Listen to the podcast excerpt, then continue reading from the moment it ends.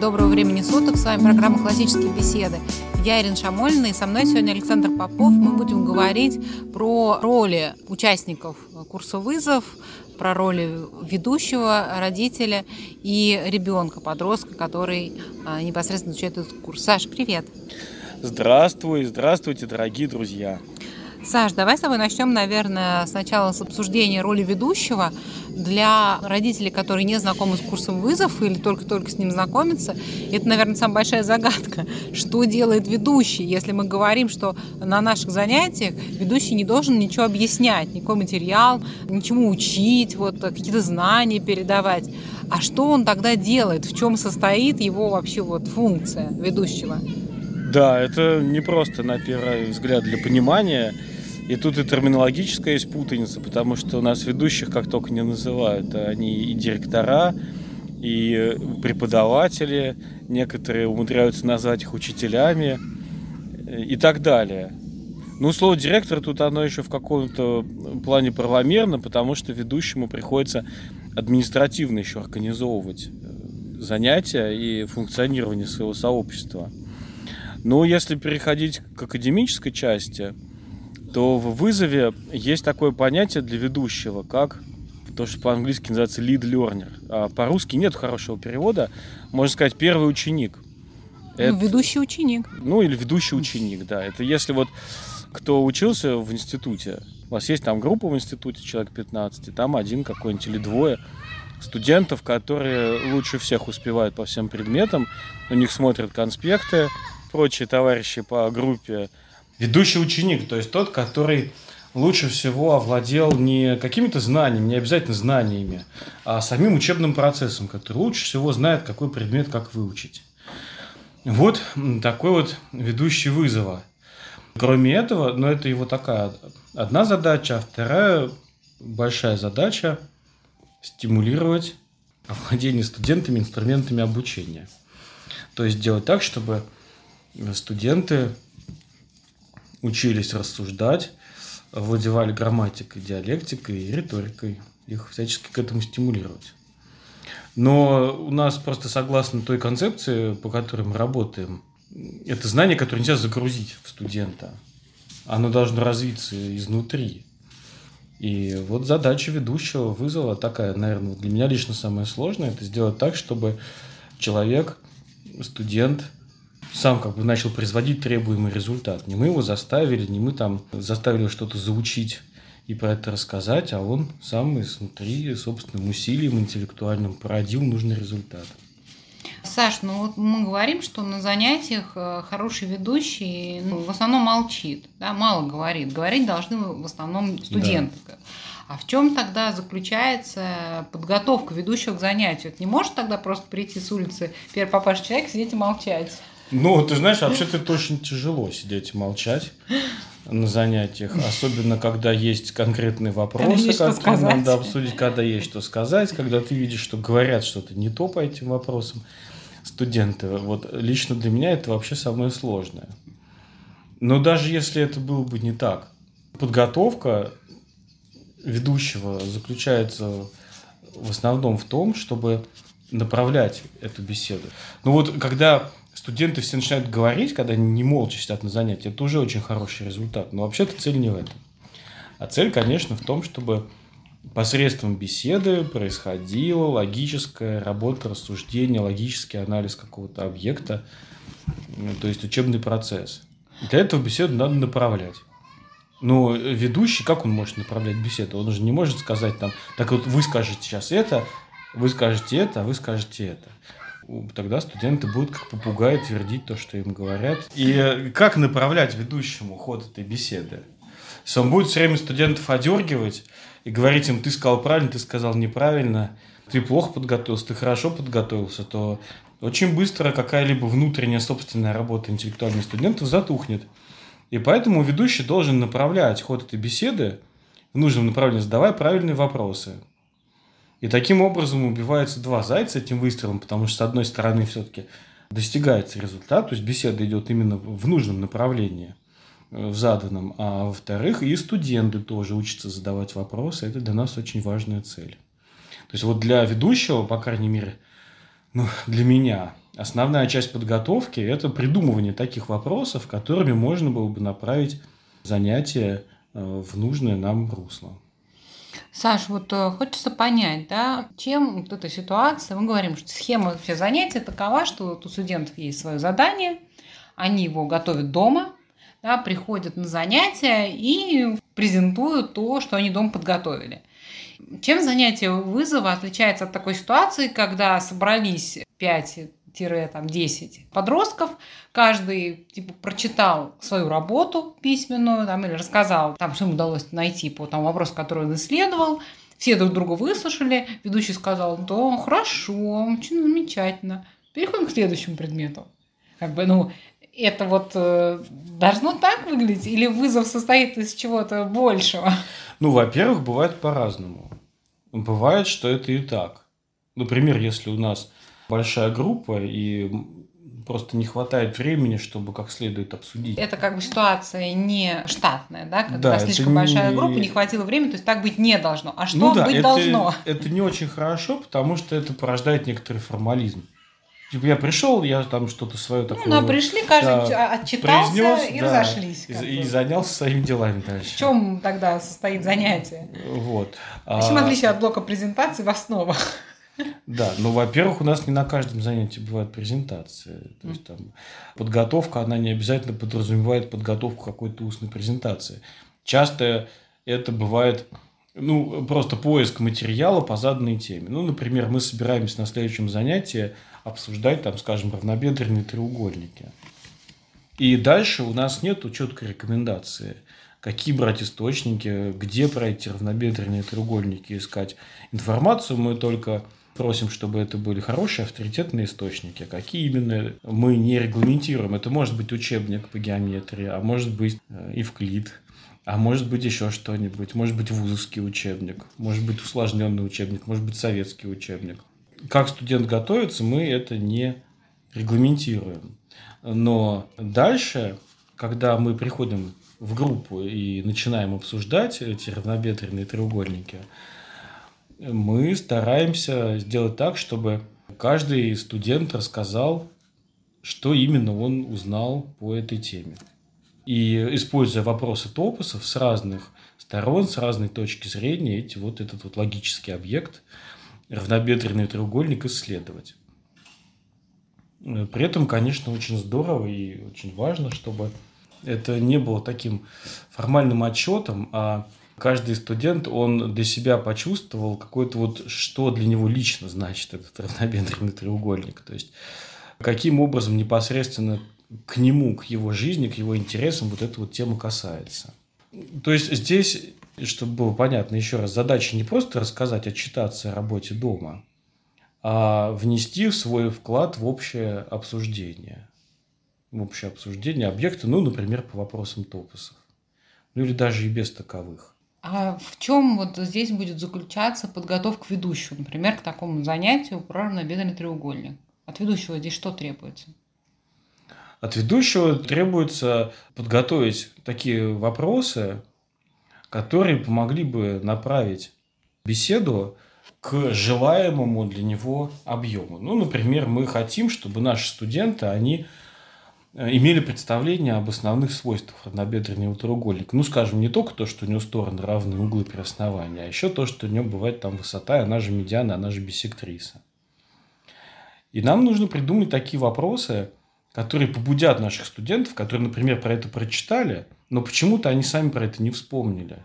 Или там друг друга они не спросили, или сами про это не сказали. А мы начинаем задавать им вопросы ну, например, вопросы топосов. Да не топосов, просто даже вопросы. Например, а что бывает у равнобедренного треугольника?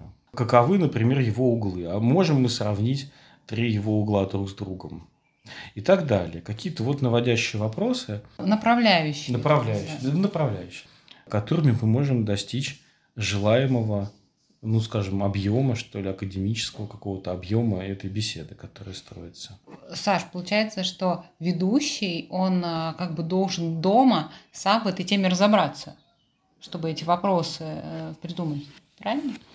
С одной стороны, да. А с другой стороны, мне бы не хочется так говорить. И я тем директорам, которых обучаю, Я всегда говорю, что это не обязательно. Ну, потому что у нас что значит разобраться? Я должен стать экспертом в этой теме? Ну, какое-то представление иметь. Какое есть, а об основных вещах, да, не обязательно. А что такое какое-то представление? Раскопать геометрию да. до уровня вузовского, но... Ну, смотри, да. какое-то представление... Ну, хотя бы иметь, хотя бы, знаешь, такой бисектриса, например. А почему? Какое-то представление мы все обо всем имеем. Допустим, я вообще ничего не знаю про равнобедренные треугольники, но я могу сказать, ну, я, я знаю, что такое треугольник. Что такое треугольник, все знают. Я своих студентов могу спросить, а вот э, треугольник равнобедренный, что обозначает это странное слово равнобедренный? И так далее. Ну, да, я понимаю, с другой стороны, э, сложно будет готовить вопросы, направлять беседу. Ну, можно. Подготовиться в этом смысле академически можно. В каком плане? Просто можно посмотреть объем учебника и ну, даже если эта тема не очень нам хорошо понятна и знакома, мы можем вычленить в ней основные термины. И к каждому термину мы можем придумать подводящие к нему вопросы. Вот достаточно вполне будет этого. Хорошо, Саш, давай дадим пример еще из какой-нибудь сферы. Ну вот возьми любое, что у тебя свежо в памяти от э, последнего вызова, который ты вел. Хорошо. Я только скажу все-таки еще один важный момент. Угу. На самом деле здесь более важно не продемонстрировать э, студентам своего академического превосходства.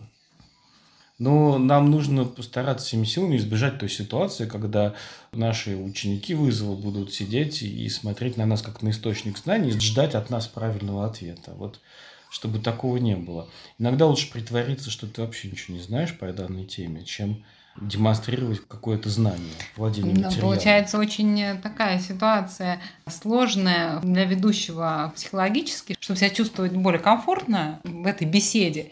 Лучше бы тебе владеть этим материалом. Лучше. Но не показывать угу. студентам то, что ты им владеешь, а не показывать им в таком виде, чтобы они не чувствовали себя недоумками, которые должны просто замолчать и записывать, в общем, что сейчас умные люди будут им говорить. Ну, я знаешь, как бы это сформулировал? Э, ведущий вызов не обязательно должен хорошо владеть этой темой, но он обязательно должен мочь хорошо задать вопросы. На самом деле задать хорошо вопросы можно и не владея до конца темой. Но в чем тогда подготовка ведущего к занятию? Вот как ему тогда продумать, как ведущий продумает вопрос, то есть что конкретно вот он делает, чтобы подготовиться к занятию, если он, так скажем, не тратит там время на глубокое изучение этой темы? Почему ведущий, мы все время говорим про то, что надо вот смотреть на группу? Да, то есть он должен как-то еще учесть не просто абстрактно, mm-hmm. то есть не просто вопросы в сферическом вакууме подготовить, mm-hmm. а имея в голове детей, да, которые будут там сидеть, э, часто ну, с конечно, родителями. Ну, конечно. Ну, например, вот мы берем наш курс формальной логики, там mm-hmm. какие-нибудь там силлогизмы. Конкретно формальной логике урок изложен так, он очень прям доступно и четко, он не длинный, там четкие мысли, законы какие написаны, правила, все термины даже выделены жирным шрифтом. Как бы я готовился, я себя, ну, совсем бы про это не знал. Я взял бы каждый термин и к нему написал бы вопрос. Ну, себе список вопросов. Что такое силлогизм? Из чего он состоит? Что такое меньшая посылка? Что такое большая посылка? Что такое меньший термин? Что такое больший термин? Как они связаны между собой? ну и так далее. Это не должны быть какие-то супер очень сильно изобретательные вопросы. Они должны быть очень простые, по крайней мере, на первых порах. А в том, что касается группы, ну да, здесь нужно смотреть на группу, хорошо иметь в запасе несколько вопросов таких сложных, но в случае с нашими курсами, если мы не в состоянии сами придумать такой сложный вопрос, который требует погружения в материал для Э, наших студентов, можно посмотреть. У нас же почти во всех пособиях есть примеры вопросов. Ко многим есть просто задания, ко многим курсам, как к той же логике там, или к математике. И иметь несколько таких вопросов, более бытовых, более простых. Ну, например, а где вы в жизни могли встречать силлогизм? А вы можете придумать сами свой силлогизм? Про что вам было бы интересно. Ну, то есть для таких студентов, которые пока еще не сильно погрузились в, в этот предмет. Ну, такие вопросы можно на ходу придумать. Хотя, может быть, будет полезно несколько заготовить заранее. Вот и как, Саш, на занятии выглядит э, успешная подготовка ведущего? Как выглядит занятие, где ведущий, как тебе кажется, он хорошо подготовился? Успешная подготовка ведущего на занятии выглядит так, что ведущего там не слышно. и он вступает в беседу только чтобы передать слово от одного студента к другому, если он видит, что какие-то... Ну, так на самом деле чаще всего и бывает, что какие-то студенты говорят очень много, какие-то отмалчиваются. То есть сделать так, чтобы эти тоже как-то поучаствовали, внесли свой вклад, во-первых. А во-вторых, он берет слово только чтобы переключить какие-то темы внутри занятия. Ну, например, латынь, скажем, мы 15 минут мы потратили на обсуждение лексики, следующие 15 мы будем обсуждать грамматику, то есть грамматические таблицы. Ну, а в остальном он в основном молчит. Вот это показатель того, что ведущий хорошо подготовился к занятию, но такая картина будет в том случае, если очень правильно со студентами прошел вызов альфа. Рабочая атмосфера, если в группе. А если не очень рабочая атмосфера в группе, студенты, например, неохотно вообще выступают, то все равно нужно добиваться того, чтобы они говорили больше, чем ведущий, но тогда ведущий будет еще задавать вопросы постоянно. Ну, например, мы там э, спросили, что такое равнобедренный треугольник. Нам два-три предложения в ответ студенты сказали, а дальше они молчат. Тут нужно выждать 5 секунд времени – потому что часто студенты, они не быстро вступают, им нужно как бы дать какое-то время. И можно тогда задать следующий вопрос. А что бывает у равнобедренного треугольника? Ну и так дальше. То есть, каким-то образом в тот момент, когда беседа затухает, ее как-то подогреть. Вот так выглядит занятие с хорошо подготовившимся ведущим. То есть получается, что задачей ведущего, наверное, даже более важной является создание рабочей атмосферы на занятиях. И это самая главная задача а ведущего. как э, Но просто она должна быть... Выполняет? Эта задача должна быть решена просто, понимаешь, в самом начале, в вызове альфа. И дальше просто уже эта атмосфера должна поддерживаться, ну, сама собой. В хорошем случае она поддерживается сама собой. То есть, там, если начинаются какие-то отклонения. Тут ведущий может себя проявить, но я вот как-то у меня такого не попадалось. У меня в тех случаях, когда удавалось такую атмосферу создать рабочую, она уже дальше сама на себя работала. Как создать рабочую атмосферу? Ну, задать правильные взаимоотношения с самого начала в группе. Между студентами и ведущим. Между студентами, между собой правильный настрой задач, чем мы тут занимаемся, для чего мы тут собрались. Э, очень важно, чтобы э, каждый студент почувствовал, что имеет значение в первую очередь не глубина его академических знаний или подготовки, а то, насколько он лично вкладывается вот в этот учебный процесс. То есть гораздо важнее его личные интеллектуальные усилия, чем то, насколько оно общемощное. Саша, вот на занятиях да, мы говорим, что очень ну, желательно присутствие родителей, по крайней мере, альфа и бета. Угу. Зачем там присутствуют родители на занятиях? Какова их там роль? Вообще-то у меня в меньшинстве случаев родители ходили. Были, кстати, не очень хорошие случаи, но как-то мы с ними со всеми разобрались по ходу дела. Э, но вообще-то на вызове основная задача присутствия родителей на занятии – это посмотреть, как проходит занятия, чтобы нечто подобное воспроизвести дома со своим ребенком, чтобы дома со своим студентом заниматься. Вот это основная цель. Наверное, бывают такие студенты на вызове, которым требуется поддержка на занятиях, там, поддержка родителей, чтобы как-то направлять их внимание, что-то там подсказывать, или там тетрадку не можешь найти, помочь найти. Но, наверное, таких не было. Хотя допускаю, что такое бывает. Ну, то есть получается, что на занятии родитель находится как бы в роли ученика, да, с одной стороны, то есть он учится у ведущего, который имеет больше опыта в этом или как бы просто больше времени выделяет на то, чтобы освоить, да, этот э, метод, то есть в роли такого восприемника опыта, да, а с другой стороны он э, находится в роли наблюдателя, который изучает собственного ребенка да, вот среде. Я тоже хотел сказать, что это тоже, кстати, важный момент, что посмотреть, как вообще наш ребенок себя ведет в среде сверстников, как он взаимодействует, как он говорит, может быть, у него какие-то есть там проблемы, например, ему страшно, или ему надо тренироваться, формулировать свои мысли. Вот. Саша, а какое-то взаимодействие происходит вообще, ну, вот, э, вне занятий? А, понятно, мы на занятиях просим родителей просто наблюдать, да? Если очень хочется ответить на вопрос, то себя сдержаться. Вот. А какое взаимодействие ведущего с родителями вообще, как предполагает программа, не занятий? Они как общаются? Да, я сейчас расскажу. Угу. Я только хотел закончить а, про занятия. Угу. Что вообще-то говоря, у нас очень большая обязанность у ведущих по отношению к родителям им показывать, каким образом заниматься с э, детьми в рамках программы вызова. Вот э, мы, ведущие, мы это освоили, а родителям мы должны это показать и объяснить.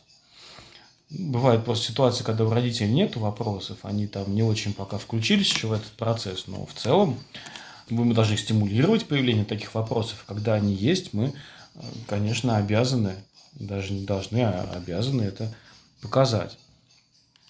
Вот, еще хочу вернуться, пока мы не забыли. Когда мы говорили про то, как выглядят хорошо подготовившийся ведущий на занятия, мы, у нас есть э, блоки, на которых э, ну, нужна некое методическое объяснение студентам того, как работать. Ну, например, как готовиться к учебному суду, как писать короткий рассказ, как в более старших вызовах, например, как пользоваться в проектах Big Data этими базами данных.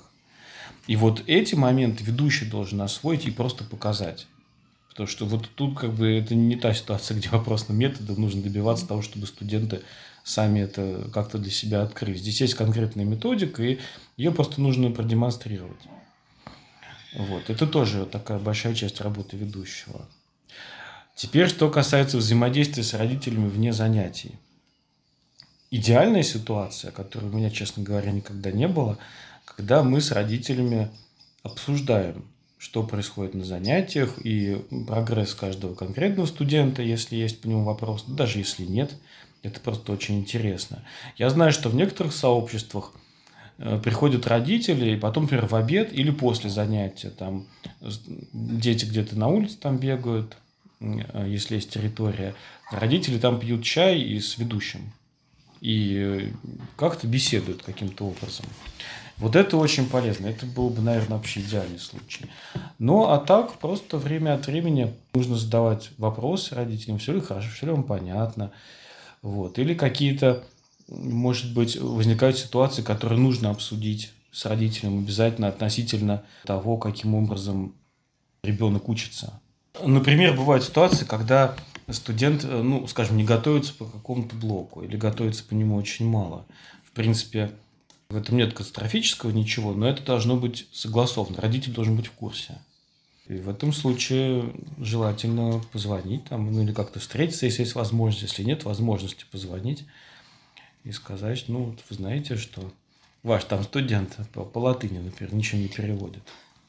Ну и, наверное, Саш, такой еще важный пункт – это взаимодействие по поводу дисциплинарных каких-то вопросов, если они на занятии возникают. Да, конечно, это, нет, это обязательно. Потому просто. что это же ответственность в нашей угу. программе, конечно, стопроцентно родителей, да, корректировать поведение ребенка на занятии, да, в основных ключах у нас просто обязательно не занимаемся. Зоркс не будет работать, да, когда если вообще отсутствует родитель в день проведения занятий. А на вызове родитель может отсутствовать, да, мы не обязываем. Дети 12 лет, они вообще по закону имеют право находиться в общественном месте без э, сопровождения родителей. Но если с ребенком есть дисциплинарные какие-то проблемы на занятии, то, конечно, тут присутствие родителей становится необходимым. Да, конечно. У меня просто такого практически не было. Ну, это понятно. Но почему? Нет, бывают ситуации самые разные вообще-то, особенно онлайн, когда ведешь.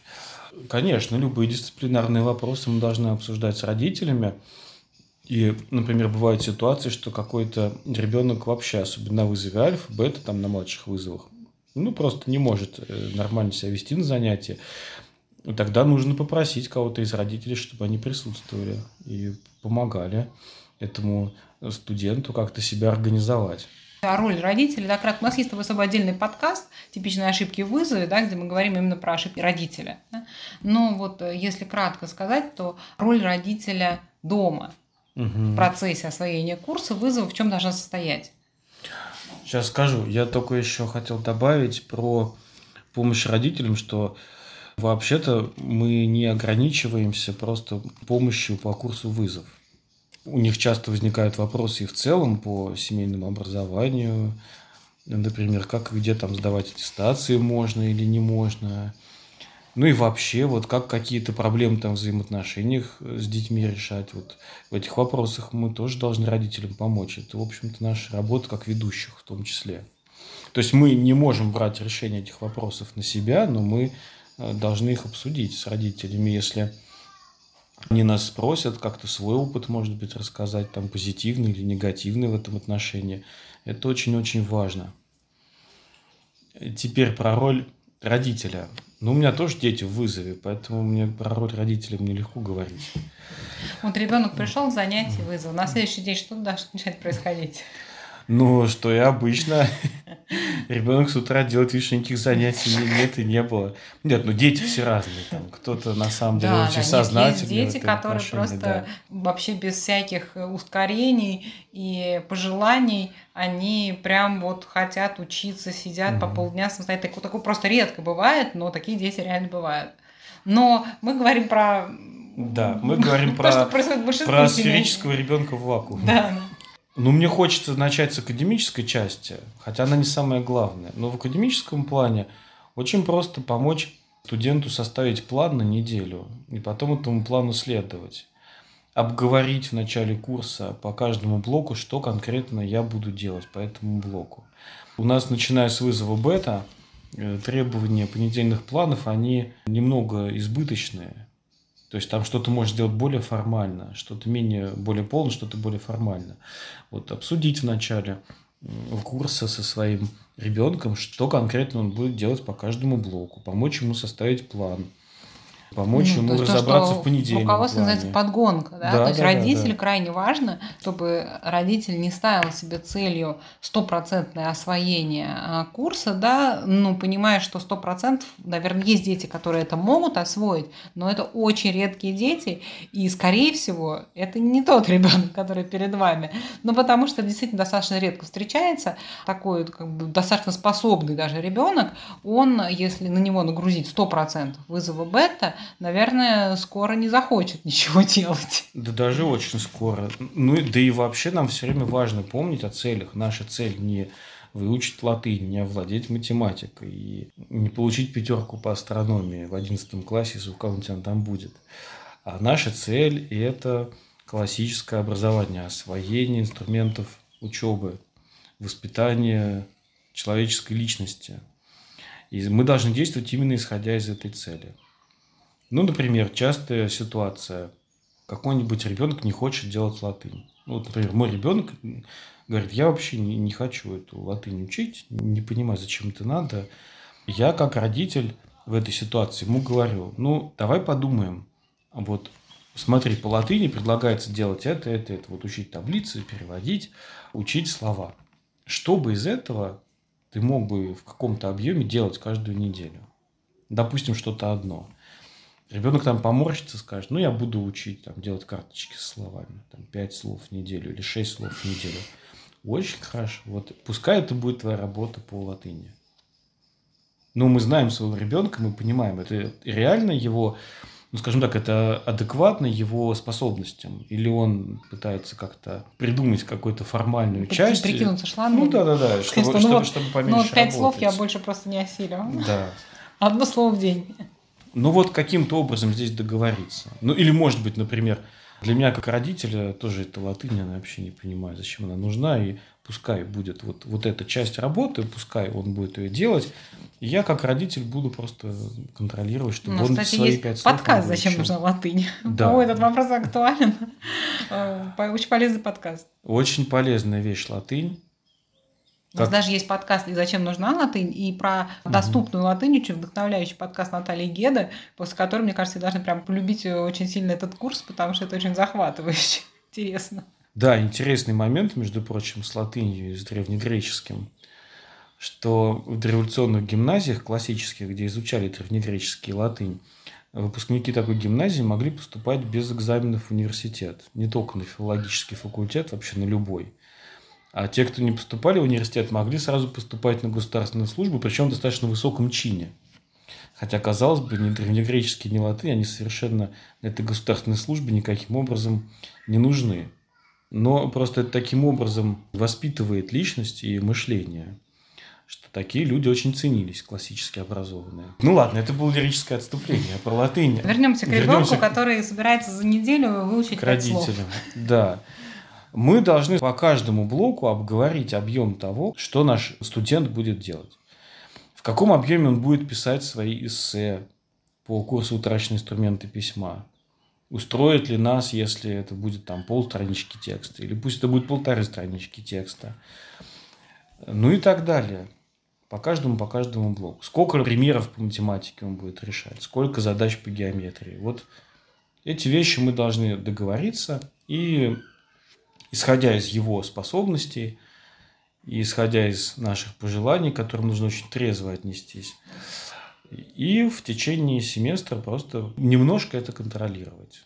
Сидеть по-разному, кого-то вообще почти контролировать не надо, кого-то нужно контролировать ежедневно. Э, вот. Ну, вот с этим помочь. Но это не самое главное. Это важная часть работы родителей, но это не самое главное. А самое главное – это проводить с ребенком беседы.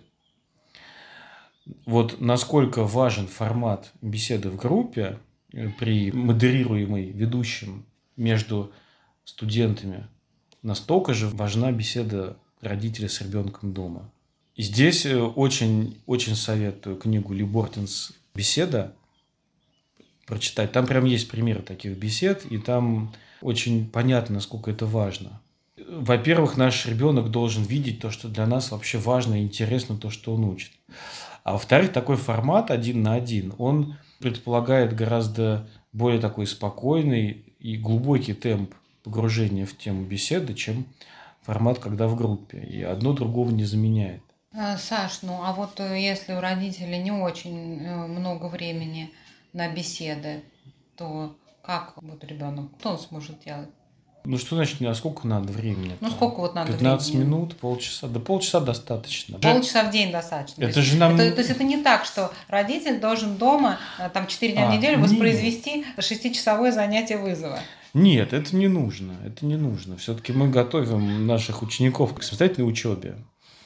Нет, это должно быть время от времени, не обязательно регулярно, это не обязательно вообще как-то выделять на это время, это можно делать и на ходу где-то там. Ну, потому что многих родителей пугает там УИП, угу. там латынь у вас. Я не смогу как родитель вот это все вникнуть, вот это классический дом его учить. Наверное, вызов это не для меня. Угу. Но беседа родителя с ребенком, она не обязательно подразумевает погружение в академический курс латыни. Про ту же самую латынь это могут быть вот те самые простые бытовые вопросы, которые мы... Для нас же важно не то, сколько склонений и спряжений там выучил наш ребенок. Для нас важно вот его душа, что он думает по этому поводу. Каким образом эта латынь внутри него живет. Поэтому эти вопросы, они должны быть не обязательно сложные. Даже лучше, если они будут простые, и если они будут из нашей просто повседневной жизни. Ну а как, например... Где ты видел латинские слова? Да, вот как хотел тебя спросить, будут, как да. может выглядеть эта вот беседа вот. Э, с ребенком о латыни, который родитель ничего не знает, и вообще мысль о том, что он откроет mm. учебник доступный латынь, что-то начнет там сам учить, его вообще Нет. повергает в ужас. Как может выглядеть вот такая беседа с ребенком, если родитель вообще не в теме латыни? Чтобы помочь ребенку. Ну вот, например, так. Где ты слышал когда-нибудь латинские слова в нашем русском языке? А я вот узнал случайно, что такое-то слово, например, не знаю, там, тривиальный, оно латинского происхождения. Хотя мы используем его, даже не задумываясь о том, откуда оно пришло. А как так могло получиться, например, как ты думаешь? А каким это образом этот корень мог к нам попасть? А где у нас когда-либо использовался латинский язык, а сейчас он где-то используется вообще или нет. Ну, то есть это такие вот вопросы, они даже более из нашей повседневной жизни, а не из курса латыни. Не, ну или смотри, Саш, вот э, у нас же есть понедельный план, да? Вот мы взяли, открыли содержание руководства доступной латыни. Это вполне под силу родителя. Открыл он, спросил у него, у тебя какая сейчас неделя? Угу. Он говорит, там такая. Я читаю там существительные первого склонения – Угу. Я спрашиваю, а что такое, чем они отличаются, как склонений там? Я ничего не знаю про склонение угу. в латыни. Ну, я знаю, что это склонение в русском языке, ну, представляю себе, что это такое примерно, да? Но даже если я не представляла, я бы спросила, что это. Что такое склонение? Хороший вопрос. А они у кого бывают? А у глагола бывает склонение? Хорошо, глагол не бывает. А склонений бывает сколько в латыни? А чем они отличаются? Да? То есть просто из названия урока можно немножко побеседовать с ребенком, можно, не знаю. Но понимаешь, бы... мы с тобой люди испорченные диалектическими беседами. Нам уже хочется вот суть какую-то, вот какой-то смысл из нее. Ну, смысл плохое слово, потому что как будто бы в другом случае нету смысла. А нам хочется, чтобы какой-то вот полезный материал там присутствовал. Вообще-то это не обязательно. Это хорошо, если мы с своим ребенком уже в таких доверительных отношениях, мы уже так вот ну, упражнялись в этих беседах, что мы можем какие-то, да, абстрактные вещи обсудить из э, курса, те же там спряжения, сравнить с русскими спряжениями, склонениями. Это очень здорово, тут как бы говорить не о чем. Но начинать лучше не с этого.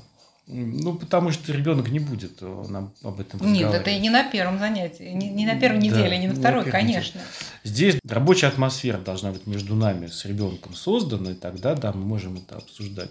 Как родителям создается такая а потом, атмосфера? Сейчас расскажу. А потом, э, понимаешь, еще цель, опять-таки, какая цель? Наша относительно наших детей. Наша цель, чтобы они выросли, чтобы они построили свою личность, чтобы эта личность была прекрасной, преисполненной добродетелей, чтобы они наметили себе дальнейший жизненный путь. Вот это же наши основные цели. И вообще-то даже такие беседы, когда мы строим, мы должны в уме держать именно это, с прицелом на обсуждение все-таки главных, основных вопросов.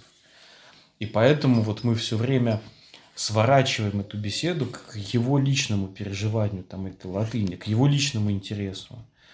Ну, например, в какой области ну, там много латинских терминов, там какой-нибудь там, он там скажет, в биологии, например, там название видов или в юриспруденции, там какие тебе нравятся, а что тебе в этом интересно. То есть наши беседы родителя с ребенком, они на самом деле имеют цель немножечко выше курса вызова. Хотя мы используем материал вызова для этих бесед. Точно так же, как мы используем материал математики, арифметики, чтобы изучать логику на самом деле. Как, как родитель создает рабочую а, атмосферу, чтобы, в которой атмосферу. можно вот с ребенком вести беседу?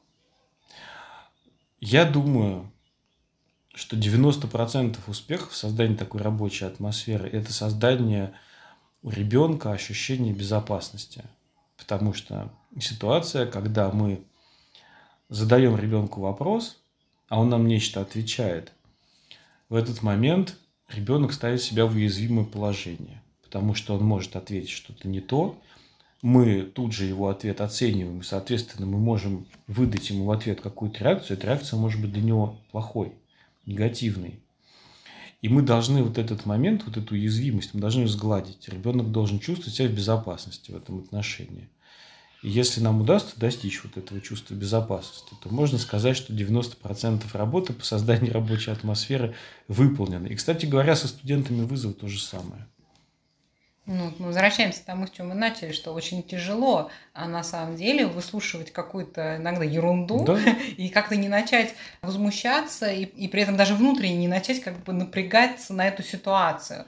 Потому что если у нас даже есть внутреннее напряжение, мы как будто такой завелся мотор катка, который сейчас будет укатывать всех в асфальт, вот этих вот детей, которые несут ерунду, то э, дети это же чувствуют. И человек, как бы, Конечно. да, он сразу чувствует, э, и дети, взрослый настрой по отношению к себе другого человека. И когда мы начинаем внутри на ситуацию давить, на людей давить, они как бы начинают сразу закрываться, уже никто ни о чем беседовать уже не хочет, все как бы мечтают только отсюда поскорее убраться, чтобы перестали долбать тем, что они все неправильно, там они все неправильные, все делают не так, и в общем все ужасно.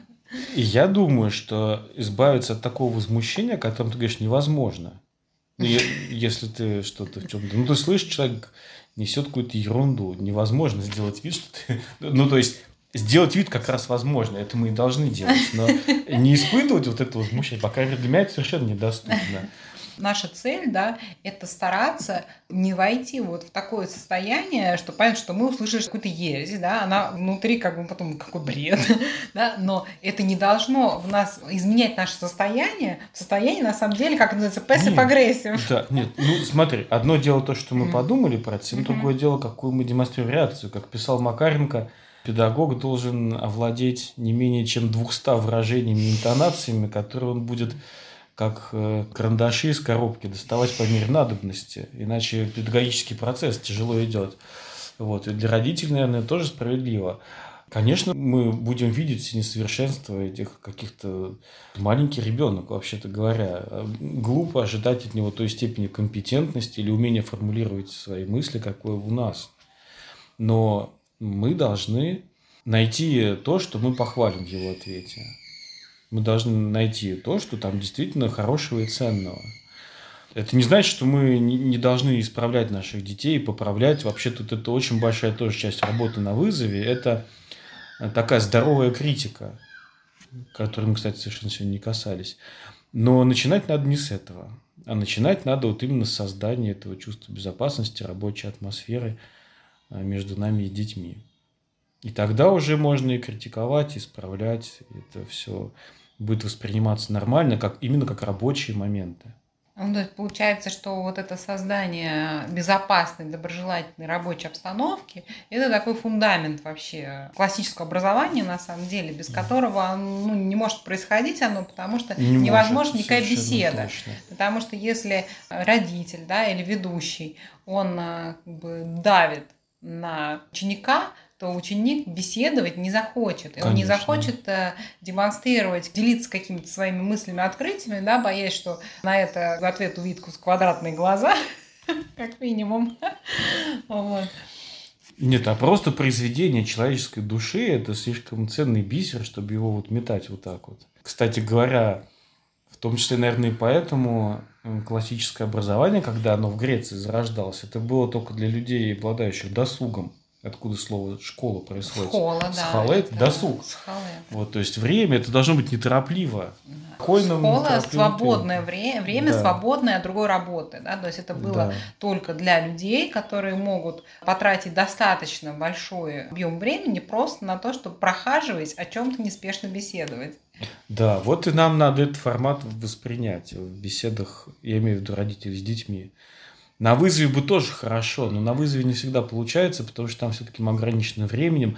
Там приходится иногда обрубать эти интересные дискуссии, хотя прям как ножом по сердцу. И это не полезно. Все равно нужно вот даже если мы, например, знаем, что часом времени мы ограничены там на каждый блок, надо все равно стараться, чтобы темп работы он был такой неспешный. Это очень способствует именно такому вот интеллектуальной работе, душевной работе. А как только мы начинаем подстегивать этот процесс, это тут же начинается формализм. Вот еще, Саш, пару слов о доброжелательной критике. Это что, вот как это может быть так, чтобы она была воспринята критика, не Кри... отторгнута? Да, совершенно верно. Критика очень нужна. Это на самом деле часть учебного процесса. И нечто улучшить, улучшить собственные навыки в каком-либо предмете можно только исключительно реагируя на критику и что-то вот улучшая в соответствии с замеченными другими ошибками. И идеальная ситуация в группах вызова, когда после того, как э, студент выступил там, со своим либо сочинением, либо речью, мы просим кого-то из группы тоже э, дать отзыв на это выступление – у нас есть такое требование, что обязательно нужно отметить что-то, что очень хорошо удалось, и что-то, что можно улучшить. Этого вполне достаточно. Очень отрадно видеть, когда студенты без напоминания сами начинают давать отзывы друг другу на выступление, и они выдержаны вот в таком вот доброжелательном рабочем тоне. Это очень здорово. Но это, это вершина, то есть, к которой мы идем. Сразу так не будет. И то же самое, когда мы оцениваем работу наших детей как родители. То, что они делают дома, тоже мы даем отзыв. Мы говорим, вот это у тебя очень здорово получилось, прям такие красивые буквы написаны. Вот. Ну, а там количество запятых можно было бы увеличить или уменьшить. Или там перенести их в другие места. Ну, вот как-то так. Саша, то есть получается, что работа ведущего вызова самое важное, она не очевидна. Вот так пришел на занятие, посмотрел, и это не будет сразу понятно, что происходит, да, что делает ведущий. А вот это построение атмосферы рабочей, да, чтобы студенты начали работать, и чтобы ведущему можно было говорить очень мало, Этому предшествует большая работа по созданию этой атмосферы. Да? Вот, то есть тому идеальному занятию, которое ты описал, да? этому предшествует вот такая вот работа, причем которая состоит из таких маленьких движений, да, личного взаимодействия, скажем, студентом, да, каких-то вот комментариев, каких-то вопросов. Да? То есть это чисто человеческая такая вот работа, которую невозможно прописать алгоритм ее выполнения, да, соответственно, ее никогда не сможет заменить искусственный интеллект, как настроить детей так и своего собственного ребенка настроить так, да, чтобы создать такую среду, в которой ребенок будет готов работать. Да, образовательную среду, чтобы создать. Я, кстати, упустил один важный момент еще работы и подготовки ведущего о чем мы говорили в начале, но это очень важно, об этом тоже надо сказать. Ведущий должен хорошо знать руководство. Э, знать его настолько хорошо, чтобы в процессе занятия не было нужды к нему обращаться. Чтобы на это вообще внимание не рассеивалось. Дело в том, что когда идет вот такое вот обсуждение, беседа, дискуссия на занятии, если ведущий начинает отвлекаться на какие-то вопросы, организационные моменты, то это сразу ломает всю структуру. То есть на это отвлекаться не надо, нужно следить за тем, что происходит. В числе прочего, нужно очень хорошо представлять себе цели каждого трека. У нас в руководстве написаны конкретные цели, которые на каждой ступени вызова преследует каждый блок. Вот ведущий должен хорошо понимать, что должно быть в результате каждого блока. Например, для многих является открытием, но в вызове бета у нас э, в треке логики, который математика, э, заявлены только две цели. Это тренировка устного счета и э, тренировка рассуждения посредством применения математических законов и концепций. Вот, а никаких, например, вообще-то топосов там или вопросов там вообще вот в этом блоке не заявлено в целях. Это не значит, что их там не должно быть. Их можно и нужно вполне вставлять в учебный процесс. Но основные цели нужно помнить про каждый блок. И это работа ведущего. Следить, чтобы то, что там происходит, чтобы оно соответствовало именно тем целям, которые заявлены в руководстве. Да, это верно, потому что вот самое главное на самом деле, что должен ведущий понимать по академик части, чем, собственно, занимаемся. Да. То есть знать цели и метод, да, а, приоритеты конкретного трека, это важнее, чем знать сам материал, да, по которому идет сейчас работа. Да. А, и, Саша, последнюю да, тему, кратко, да, мы уже сейчас немножко ее коснемся, роль ученика на занятии и дома. Но это для меня самое сложное, потому что я учеником вызова никогда не был. Ну, Но нам нужно дать представление родителей деле, о том, на что должно быть похоже да, это. Основное, что требуется от ученика, это, во-первых, корректность, потому что на занятиях вызова очень много взаимодействия между студентами.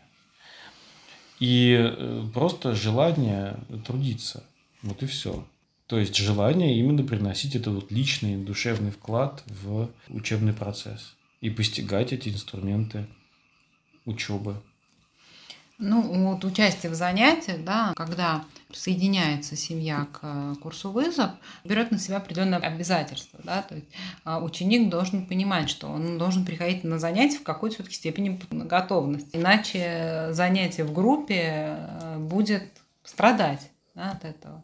То есть он э, подводит других участников, потому что, особенно если группа малочисленная, если в группе там 10 человек, то отряд не заметил потери бойца.